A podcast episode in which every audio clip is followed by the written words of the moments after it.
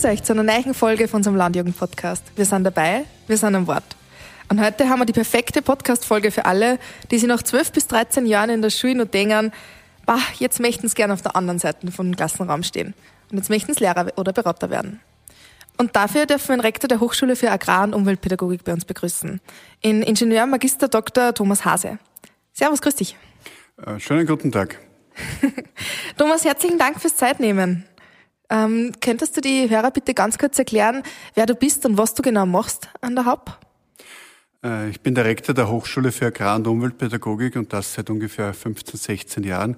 Ich komme an sich aus dem kernagrarischen Bereich, äh, Markersdorf bei der Lenkbach, habe dort auch einen Bauernhof, äh, den ich auch gemeinsam mit meinen Eltern führe. Und äh, für mich war damals die Intention, auch Lehrerin, Lehrer zu werden, dass ich nach der Habela Wieselburg auch diese äh, Institution, das heißt die Agrarpädagogische Akademie absolviert habe, äh, später dann an der WU studiert habe und dann noch ein geisteswissenschaftliches Studium an der Universität Wien. Aber ich wollte im Grunde immer mit dem agrarischen Bereich verbunden sein. Und darum ist es schön, auch in diesem Bereich tätig sein zu können und zu dürfen. Mhm.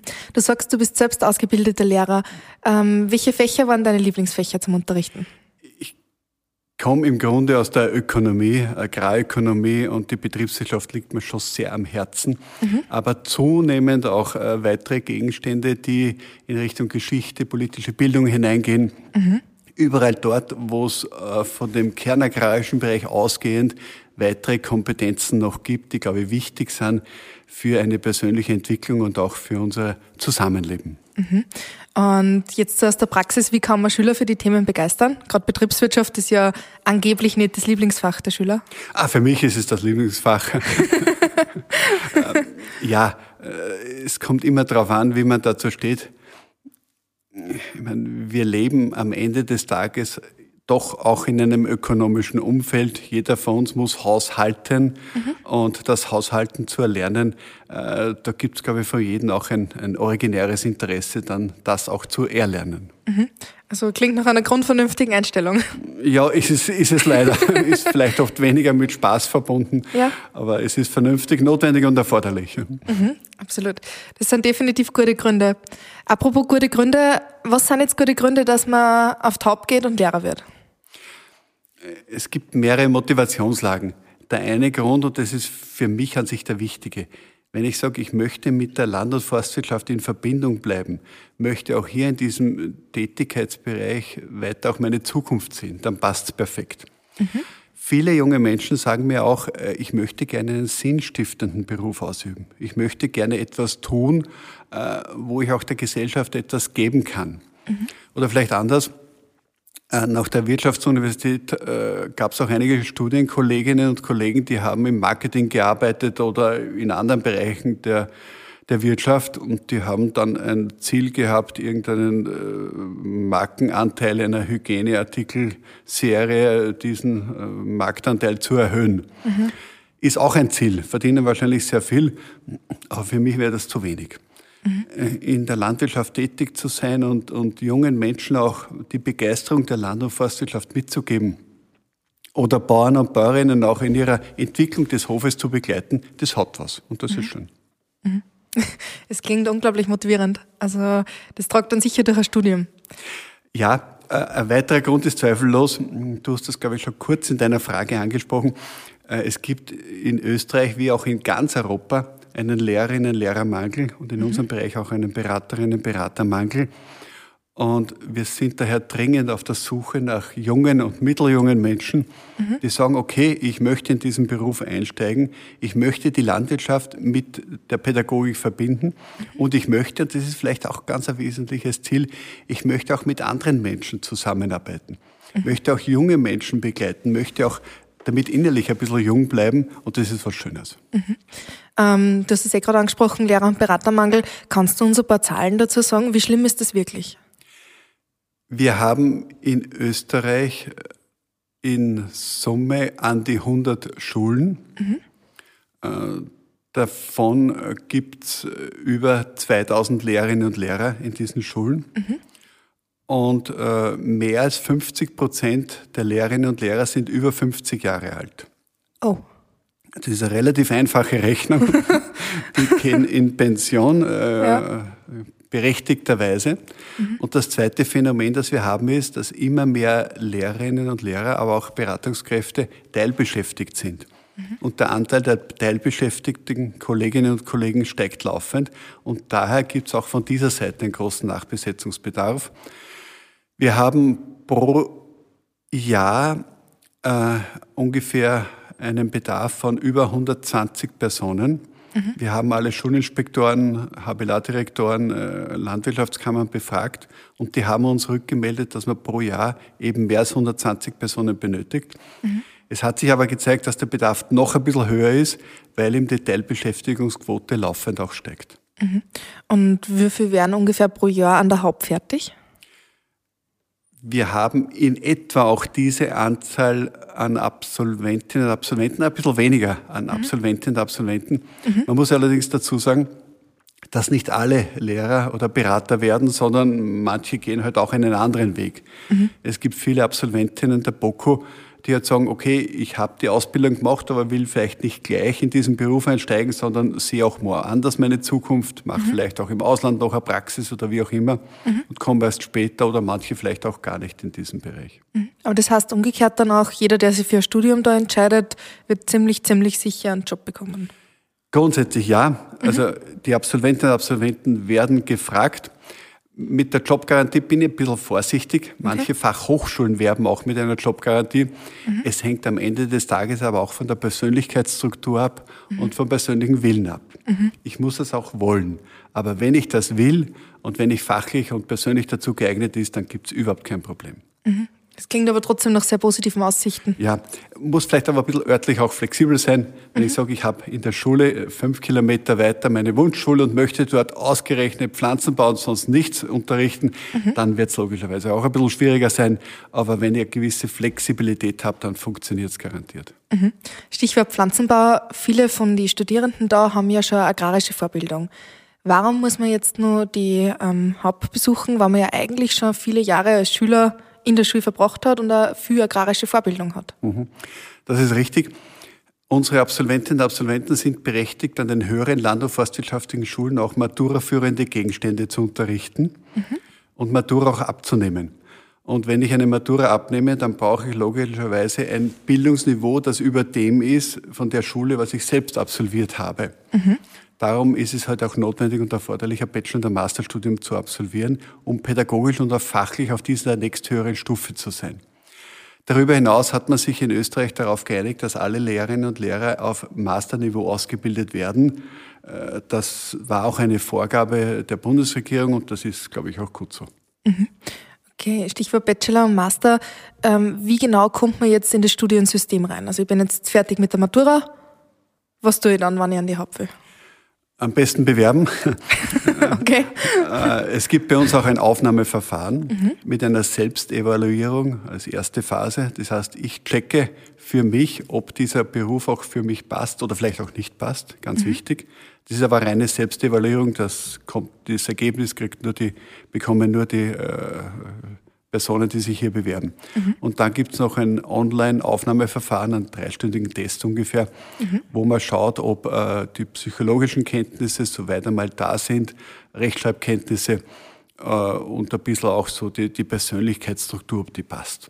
Mhm. Man muss allerdings gleich dazu sagen, wenn jemand dieses innere Zeug hat und den Willen hat, dann funktioniert das auch in der Regel. Mhm. Und was genau kann ich da jetzt an der Haupt studieren?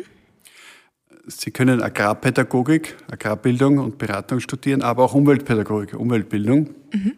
Erfahrungsgemäß studieren die meisten aus dem kernagrarischen Bereich auch Agrarpädagogik. Und das funktioniert normalerweise sehr gut. Ja. Mhm. Kannst du uns noch kurz erklären, wo da die Unterschiede liegen oder was genau die Studieninhalte sind? Mhm. In der Agrarpädagogik, Agrarbildung bin ich berechtigt, an landwirtschaftlichen Schulen zu unterrichten und im Beratungsbereich, in der agrarischen Beratung einzusteigen. Die Fachwissenschaften werden hier an der BOKU angeboten mhm. und die Pädagogik und der Teil des Faches bei uns an der Hochschule. In der Umweltbildung, Umweltpädagogik geht es mehr darum, auch Umweltwissen, naturwissenschaftliche Kompetenzen weiterzugeben. Mhm. Äh, zum Beispiel, wenn ich sage, ich möchte Nationalpark Ranger werden, Ich möchte Naturparke auch hier mit Personen zu tun haben und die Naturvermittlung auch herbeizuführen. Mhm. Ich möchte auch Bildungsbeauftragter sein in der ganzen Umweltbereich. Dann ist vielleicht die Umweltpädagogik die richtige Schiene für mich. Mhm. Gibt es ungefähr eine Verteilung? Wie viele Studenten machen Agrarpädagogik, wie viele machen Umweltpädagogik oder ist das ausgewogen? Wir haben circa zwei Drittel Agrarpädagogik und, mhm. und ungefähr ein Drittel Umweltpädagogik. Mhm. Und wie viele Studierende sind dann ungefähr pro Jahrgang? Circa. Wir haben einschließlich der BOKO nehmen wir 120, 130 Agrarpädagogen auf mhm. und Umweltpädagogen sind ungefähr 40. Mhm. Also mhm. doch ganz schön groß. Ja, doch ganz schön groß, ja. Ja, was wir jetzt sehen, aber die Hörer da haben nicht. Wir sitzen gerade in einem wunderschönen Hörsaal, ähm, beziehungsweise mit einer kleinen Bühne zu Vorträgen. Ähm, dann kann man sich schon richtig vorstellen, wie da der Studienalltag ausschaut. Also wahrscheinlich voll gefüllt mit ungefähr 30 Personen und einen Dozenten, der da sein Wissen vermittelt. Also ganz ein netter Rahmen für einen Podcast, da fühlt man sich gleich so gescheit. Ja, wir haben das Glück, in einem 2,6 Hektar großen Park beheimatet zu sein, am Rande von Wien, in einem sehr noblen Bezirk. Mhm. Also die Lage ist durchaus nicht uninteressant. Mhm, absolut. Und vermutlich hat Wien auch einiges zu bieten, oder? Ich glaube, das muss nicht weiter ausgeführt werden. Es ist, glaube ich, auch gut, wenn man einmal im Leben auch in Wien einmal gewohnt hat und Wien kennengelernt hat äh, das ist aus einem zweifachen Grund heraus schön. Mhm. Der erste Grund ist, das kulturelle Angebot kennenzulernen, die Großstadt kennenzulernen, aber dann auch wieder zu schätzen, wie schön es am Land draußen ist. Mhm. Okay, aber ich glaube, die meisten von unseren Hörerinnen und Hörer werden das Freizeitangebot sowieso ganz gut allein erkunden können. Bleiben wir beim Studium. Wie lange dauert das Studium jetzt? Das normale Bachelor- und Masterstudium dauert in Summe fünf Jahre. Wenn ich allerdings eine höhere landwirtschaftliche Schule absolviert habe oder zum Beispiel auch Hack oder Agrarhack, dann wird mir ein Jahr angerechnet, sodass ich in vier Jahren zum Bachelor und Master dann komme. Mhm. Und wie schaut das mit Quereinsteiger aus, wenn man jetzt eine agrarische Hochschulbildung schon hat? Wenn ich eine Universität für Bodenkultur absolviert habe oder im Studium dort bin, mhm. dann kann ich mit 60 Credits, also wäre im Grunde ein Vollstudienjahr, berufsbegleitend auf zwei Jahre aufgeteilt, komme ich dann zum Bachelor of Education und habe damit in einem relativ kurzen Zeitraum die Möglichkeit, auch hier diesen akademischen Abschluss oder diesen zusätzlichen akademischen Abschluss zu erlangen. Mhm. Ich möchte vielleicht auch kurz auf eine Schiene eingehen. Wir haben vor drei, vier Jahren begonnen, auch einen berufsbegleitenden Studiengang für Personen, die eine agrarische Erstausbildung haben, entweder höhere landwirtschaftliche Schule oder Meisterinnen und Meisterausbildung haben im landwirtschaftlichen Bereich. Die qualifizieren wir in einem Bachelor- und Masterstudium berufsbegleitend auch für Lehre und Beratung. Mhm. Und das ist deshalb interessant, äh, weil hier das Fachwissen aus der Erstausbildung einschließlich einer dreijährigen Praxis angerechnet wird. Mhm. Und damit komme ich in diesen Short Track äh, relativ kürzer dann auch zum Abschluss. Mhm. Das war jetzt ein gutes Stichwort mit der Praxis. Wie viel Praxis sammelt man da ungefähr während dem Studium? Stehe ich da mal in der Klasse oder bereite ich das nur vor? Unabdingbar. Okay. Äh, es gibt mehrere Praktika. Mhm. Im ersten Semester gibt es ein ganz ein kleines kurzes Praktikum und dann gibt es ein größeres Praktikum, das in Summe ein Semester dauert in Schule und Beratung. Und diese Praktika sind ganz wichtig, weil da kann ich im geschützten Bereich äh, mich ausprobieren. Da wird vielleicht ein bisschen was auch daneben gehen, mhm. aber das macht nichts. Es ist ja ein Praktikum. Mhm. Und wenn ich die Praktika dann äh, absolviert habe, dann fühle ich mich so weit fit, um auch selbst eine Klasse zu führen oder dann in der Beratung einsteigen zu können. Mhm. Darf man da dann wirklich schon als Lehrer tätig sein? Also vorne stehen oder ähm, Arbeitsblätter ausfüllen oder Stundenplanungen machen? Ja. Am Anfang gibt es einmal ein Zuhören, dann mhm. gibt es einmal kurze Sequenzen, zehn Minuten und später geht es dann darum, eine ganze Stunde oder mehrere Stunden zu halten. Mhm. Ähm, was sind jetzt so die drei Dinge, die man als fertiger Student noch der Haupt können sollte? Ich sollte auf jeden Fall mit Personen gut umgehen können. Ich sollte auch Raum einnehmen können in einer Klasse. Also ich glaube, es wäre schon gut, wenn ich sage, ich komme hinein und kann eine Gruppe von Menschen für mich gewinnen. Mhm. Und das können unsere Absolventinnen und Absolventen. Und im fachlichen Bereich brauche ich logischerweise eine Sicherheit. Mhm. Äh, wenn ich Landwirtschaft vermitteln soll, dann brauche ich auch die entsprechende fachliches Wissen dazu. Mhm, absolut. Nein, klingt, klingt auf jeden Fall sehr brauchbar, nicht nur jetzt im Klassenraum, sondern generell im Leben. So ist es. Äh, das war für mich auch, wie ich damals die Ausbildung äh, hier gemacht habe. Ich habe natürlich für Schul- und Beratung gelernt, Aber es hat mir für mein ganzes Leben sehr viel gebracht, auch für die eigenen Kinder, mhm. für den Umgang auch mit anderen Menschen. Äh, wie mache ich eine Diskussionsleitung? Das brauche ich ja nicht nur in Schul- und Beratung, das brauche ich in de facto beinahe jeden Job. Mhm. Wie moderiere ich auch gewisse Prozesse? Wie habe ich auch, wie gewinne ich Leute, um auch für meine Ideen sie begeistern zu können? Das brauche ich auch in fast jedem anderen Job, auch vielleicht in einem politischen Job. Mhm. Viele unserer Absolventinnen und Absolventen sind auch in der Regionalpolitik tätig, manche auch in der Regionalentwicklung tätig. Mhm. Und da braucht man solche Kompetenzen ganz einfach. Mhm, ganz bestimmt. Aber es gibt ja nicht nur ein Studium da an der Haupt, sondern es gibt da die Möglichkeit für Fortbildungen. Ähm, was war jetzt so die Fortbildung, die du am liebsten machen würdest, falls du ein bisschen Freizeit hast nächstes Jahr? Grundsätzlich mal alles. okay, das ist ein straffer Plan nächstes Jahr, aber viel Spaß. Das, das geht leider nicht. Ich meine, äh, was mich momentan sehr reizen würde, wir haben die Ausbildung zum Religionslehrerinnen Lehrer. Mhm. Das heißt, Studierende können bei uns zusätzlich noch diese Ausbildung machen und dürfen dann Religion unterrichten an diesen Schulen draußen. Mhm. Und wenn jemand sagt, ich möchte ein bisschen in die Theologie einsteigen, auch in ein bisschen Philosophie einsteigen, dann wäre das sicher eine gute Möglichkeit. Was natürlich auch spannend ist, es gibt Zusatzqualifikationen, Begleitskilehrerausbildung, mhm. auch äh, für Schwimmen und solche Ausbildungsschienen gibt es auch. Und es gibt auch einen Hochschullehrgang Ethik. Mhm. Ethik ist jetzt eingeführt worden, auch als Unterrichtsgegenstand im Schulbereich und auch in unserem Bereich das zu unterrichten hat sicher auch einen gewissen Charme. Aber natürlich in der Ökonomie sich weiter zu spezialisieren, in der Betriebswirtschaft, das wird mich schon auch sehr interessieren. Mhm.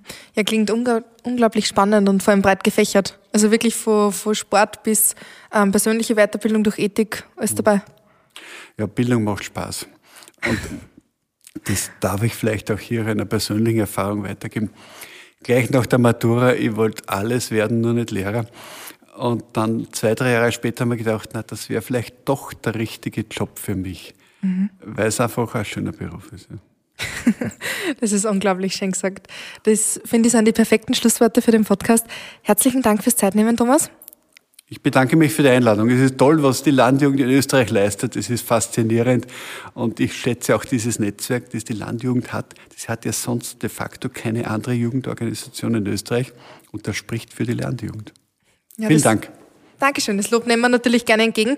Äh, geht da direkt zu euch, liebe Hörerinnen und Hörer. Schön, dass ihr dabei wart und schaltet wieder ein zur nächsten Folge. Viert euch. Wir sind dabei, wir sind dabei, bei der Landjugend von Österreich. Wir sind dabei, wir sind dabei, Freunde für